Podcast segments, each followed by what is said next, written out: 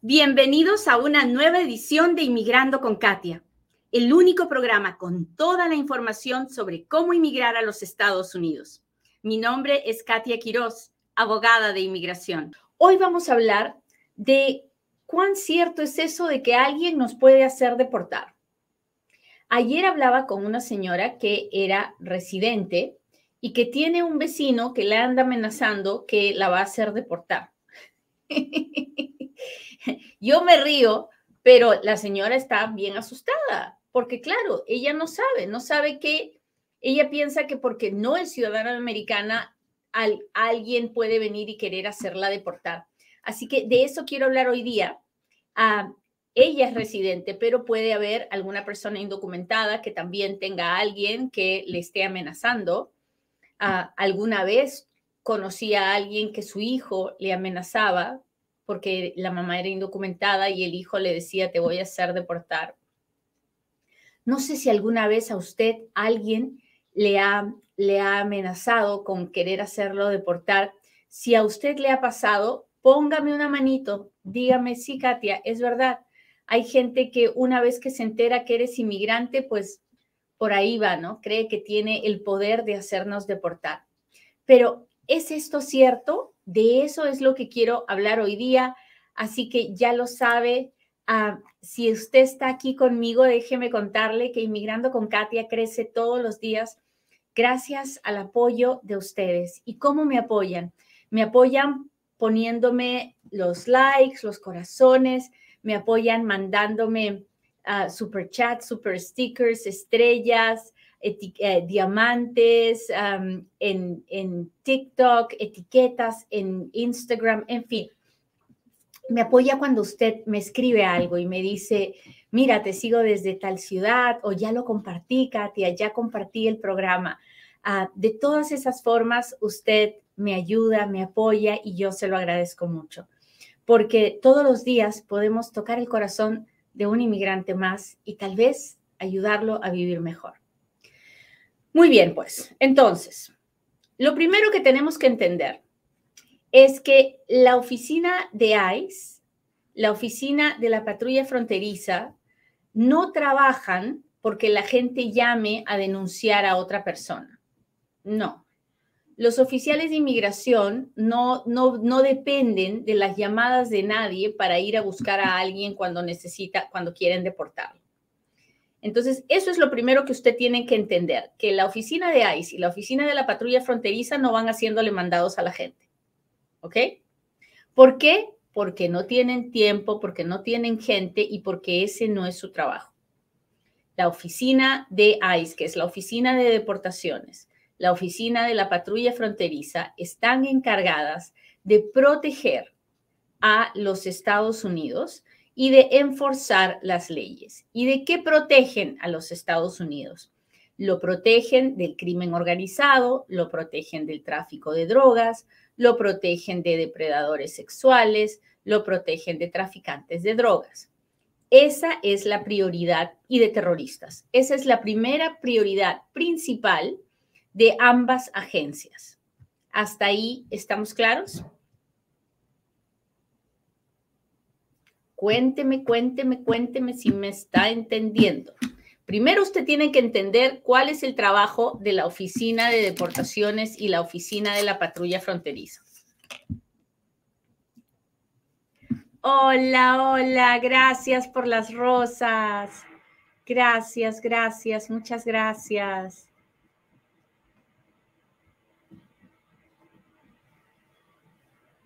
Ay, hola Mejía, ¿cómo estás? Carolina Pérez. Hola Anita, ¿cómo estás? Ah, hola, hola. Leviram, ¿cómo estás? Hola Conchita.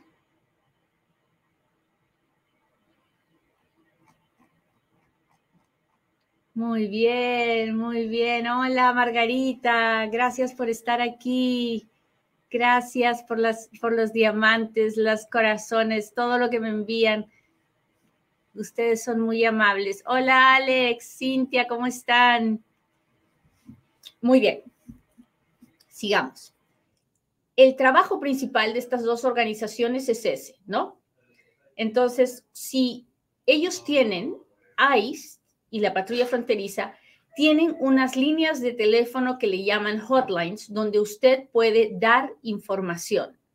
Cuando usted puede dar información anónima acerca de cualquier cosa que usted crea que está en contra de la ley.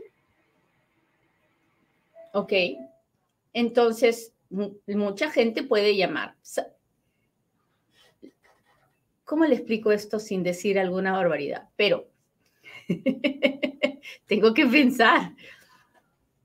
Si en el oficial de inmigración empieza a leer, a escuchar los mensajes y escucha un mensaje que dice, oiga, he visto a este terrorista, este señor haciendo esto por esta calle, a esta hora, este día, investiguen, el oficial de, inmigración de ICE pues va a tomar nota y va a, a seguir la pista, ¿no? Están buscando a un terrorista. Muy bien. Pero si llama y dice, soy Juan y yo quiero denunciar a María que se, quiere divorciar de mí, pero ella es indocumentada eh, y, yo no sé qué va a hacer si me deja, se va a ir, se va a llevar a mis hijos y no sé qué, no sé cuántos. ¿Usted cree realmente que el oficial de inmigración tiene tiempo para eso? No, ¿verdad? No. Si llama, eh, no sé, Franco y dice, soy Franco y mi vecina es indocumentada, vengan, recójanla. El oficial de inmigración no tiene tiempo para eso, no tiene tiempo, no tiene recursos. Esa no es la idea. Esa no es la idea del trabajo que tiene un oficial de ICE ni un oficial de la patrulla fronteriza. Ellos siguen los datos y las pistas de lo que, de lo que ellos consideran que es una prioridad y una esposa que se quiere divorciar del marido no es una, una prioridad. Y una, y una vecina indocumentada no es ninguna prioridad. Así que usted tiene que tener eso bien claro en su cabeza. No, cuando alguien le dice, te voy a hacer deportar. Sí, muchas gracias. Sigue nomás. lo peor, a lo mucho que puede hacer es una llamada telefónica que la haga. Ahora, Digamos que nos ponemos en la peor situación y esta persona hace la llamada y el oficial que recoge la llamada dice, ok, voy a investigar. ¿Qué es lo peor que puede pasar? Lo peor que puede pasar es que se haga una investigación y que ah, el oficial de ICE o de la patrulla fronteriza venga y, pues que le, le, haga las preguntas o, o investigue la situación generalmente esas investigaciones terminan mostrando que la otra persona no tenía ninguna razón. Y si la persona tiene un permiso de trabajo o tiene una residencia, pues no le pasa absolutamente nada. Ahora, si la persona está indocumentada, entonces sí, el oficial de ICE o el oficial de la patrulla fronteriza, dependiendo de dónde suceda, pues puede poner a esta, puede detener a esta persona y ponerla en proceso de deportación si la persona nunca ha tenido o nunca ha sido deportada anteriormente, la persona no va a salir deportada. La persona va a ser puesta en proceso de deportación y eso es un proceso con la corte que va a tomar años. Entonces, usted tiene que obedecer a alguien porque le amenaza con que le van a hacer deportar. La respuesta es no. Usted tiene que tiene que realmente sentirse amenazado porque alguien le dice eso. No, no funcionan así las cosas. Y la mayoría de gente no lo sabe, pero por eso se lo estoy contando y por eso es tan importante que por favor me ayude a compartir esta información, porque no es cierto que cuando alguien le amenaza realmente le puede hacer deportar. No. La mayoría de personas ah, que se encuentran con ICE y que son deportadas, la mayoría se encuentran de casualidad. Muchas veces viene alguien a su, viene ICE a sus casas buscando a la persona que vivía antes. O ICE los empieza a buscar no porque nadie llamó por teléfono, sino porque tienen algún tipo de récord criminal. Así que no se deje llevar por el miedo. cuando le, alguien le, le, trata de esa forma, le amenaza de esa forma, no sienta miedo, porque no es cierto que, real, que pueden hacer algo en contra de usted. En el 99.9 de los casos eso no sucederá. ¿Hasta ahí estamos claros? Hola Amy, Nueva York presente. Gracias Amy. Si tiene grupos o amigos, compártame por favor. No se olviden de entrar a inmigrandoconkatia.com y de registrarse. Déjeme su número de teléfono, déjeme su correo electrónico para que yo le pueda mandar información cada vez que haya algo importante. Así que ya lo sabe, ya lo sabe. Sosi, muchas gracias por las rosas. Aquí estamos, muchachos. Yo estoy muy contenta de estar con ustedes hoy día. Ah, hola, Fabiola, gracias. La bendición es mía de que usted esté conmigo aquí. Ah, hola, hola. El número de caso es el mismo que el número de recibo. No lo sé, Fanny Pets, porque no sé si ah, de qué recibo estás hablando. Tendría que mirarlo para decirte si es el número de caso y depende de con qué oficina estés. Porque si estás con la oficina de inmigración es una cosa y si estás con el Centro Nacional de Visas es otra. Así que tendría que saber de qué, de qué estamos hablando. Muy bien, ya le he contado que es temporada de taxes, ¿verdad? Y para hacer los taxes hay un solo lugar para los inmigrantes y sus familias y se llama Futuro Tax. Así que haga sus taxes con nosotros, futurotax.com, baje la aplicación, entre la información. Julio, gracias por las rosas. O llámenos por teléfono al 702-483-6555. Hacemos su declaración de impuestos en cualquier parte de los Estados Unidos donde usted viva. Ah, no se olvide de hacerlos, es importante para sus trámites migratorios, no importa cuándo vaya a ser que podamos arreglar. Muy bien, déjeme ver. Hola Rudy. Oh, Julio, muchas gracias. Meli, gracias, gracias por las rosas. Hoy voy a salir con un ramillete de rosas muy grande porque tengo muchos amigos mandándome rosas aquí en el TikTok. ¿En dónde están sus oficinas? En Las Vegas. ¿Qué tiempo dura la residencia por matrimonio? Depende. Si la persona puede pedir la residencia dentro de Estados Unidos, probablemente un par de años. Si la persona tiene que hacer el trámite con su país, probablemente tres o cuatro años si es que está viviendo aquí. Si es que está viviendo fuera, probablemente dos años.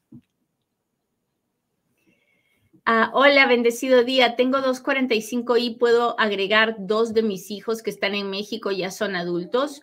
Ah, no le entiendo por qué, Olguita, porque usted, si ya es residente, puede pedir a sus hijos solteros mayores de 21 años, pero no los puede agregar a la petición de usted si ya se pasaron de los 21.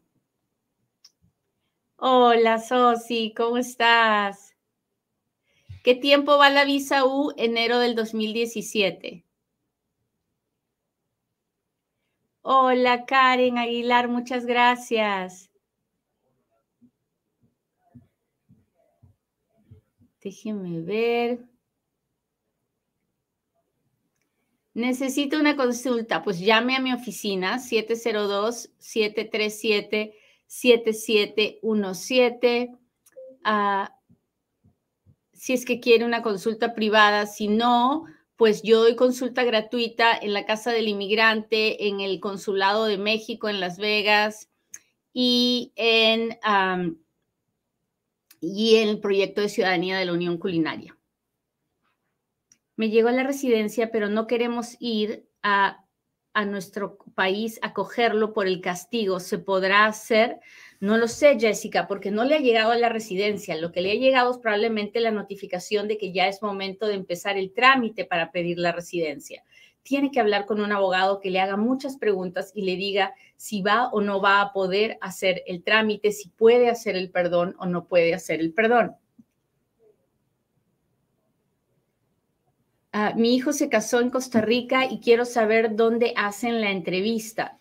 Ah, no, Vicky, no sé, no sé de dónde, si su hijo es el ciudadano o su hijo es el inmigrante. Ah, si su hijo es el inmigrante, la, entrevista la hacen en la embajada de los Estados Unidos eh, allá. Así que ah, tendría que hacerle más preguntas para poder contestarle. ¿Puedo pedir a mi hija menor de 21 años si tengo visa de residente temporal? Sí. La respuesta es sí. Si un amigo está detenido por querer ingresar a Estados Unidos y le piden un abogado, ¿para qué es? Para saber si, ah, eh, para que el abogado eh, vea si él va a pedir asilo frente al juez o no, generalmente. Ah, ¿Cuánto está tardando la visa K1 en México? Un año, un año y medio. ¿Es verdad que la visa EB2 las niegan todas? ¿Cuántos cupos abren para este tipo? Ah, la verdad es que son muy pocas las personas que realmente pueden cumplir con todos los requisitos de la EB2 con el National Interest Waiver, pero son muchísimas las personas que están aplicando y que les están negando porque no tienen los requisitos. Ah, así que es, es, esa es la verdad. Déjeme ver. Hola, abogada, tuve un accidente de trabajo, casi pierdo la vida. ¿Hay alguna forma que yo pueda arreglar? No, por el accidente de trabajo no vamos a poder arreglar, pero espero en Dios que la aseguranza del trabajo le esté cubriendo sus necesidades médicas ah, y para que usted se mejore. Pero no, no hay, a no ser que haya habido una investigación criminal, no, no creo que se pueda hacer una visa U a través de eso.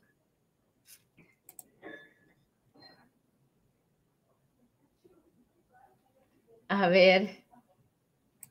Tengo a mi hija en Grecia, le puse un parol humanitario para poder viajar hasta Estados Unidos sin problemas. Ah, no, le, no le entiendo, Yani Lacey, no sé de dónde es usted, so Dios, Dios permita que su hija llegue bien.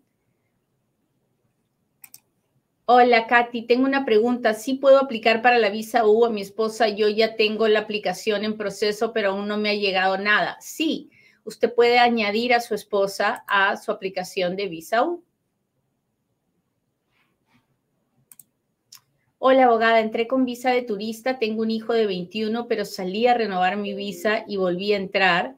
Ah, necesito un perdón, pero no tengo papás ciudadanos que me puedan ayudar. Carmencita, lo lamento mucho, pero salir a renovar la visa es un fraude, porque ya usted no tenía visa porque se había quedado a vivir aquí y, para poder sacar nuevamente la visa tuvo que haber dicho que vivía en México, que no era verdad. Entonces ahí hay un montón de mentiras y definitivamente hay un fraude. Entonces la única manera de salir del fraude es con ese perdón y si no podemos hacer el perdón, pues no le conviene estar haciendo nada porque va a gastar dinero por las puras. Así que mucho, mucho cuidado con eso. Hay que esperar en Dios. Sí, yo sé, muchas veces cometemos errores por ignorancia, porque no sabemos y nos dejamos llevar por los que nos dice alguien, pero estamos en problemas. Muy bien, muchachos, les agradezco mucho que me hayan acompañado hoy día. Le pido a Dios que hoy tengan un buen día y que no se dejen llevar nunca por el miedo, porque el miedo no viene de Dios, el miedo es algo con lo que usted puede luchar, debe luchar para vivir y mantener la tranquilidad y la paz que necesita. Nos vemos la próxima en otro Inmigrando con Katia. Bye.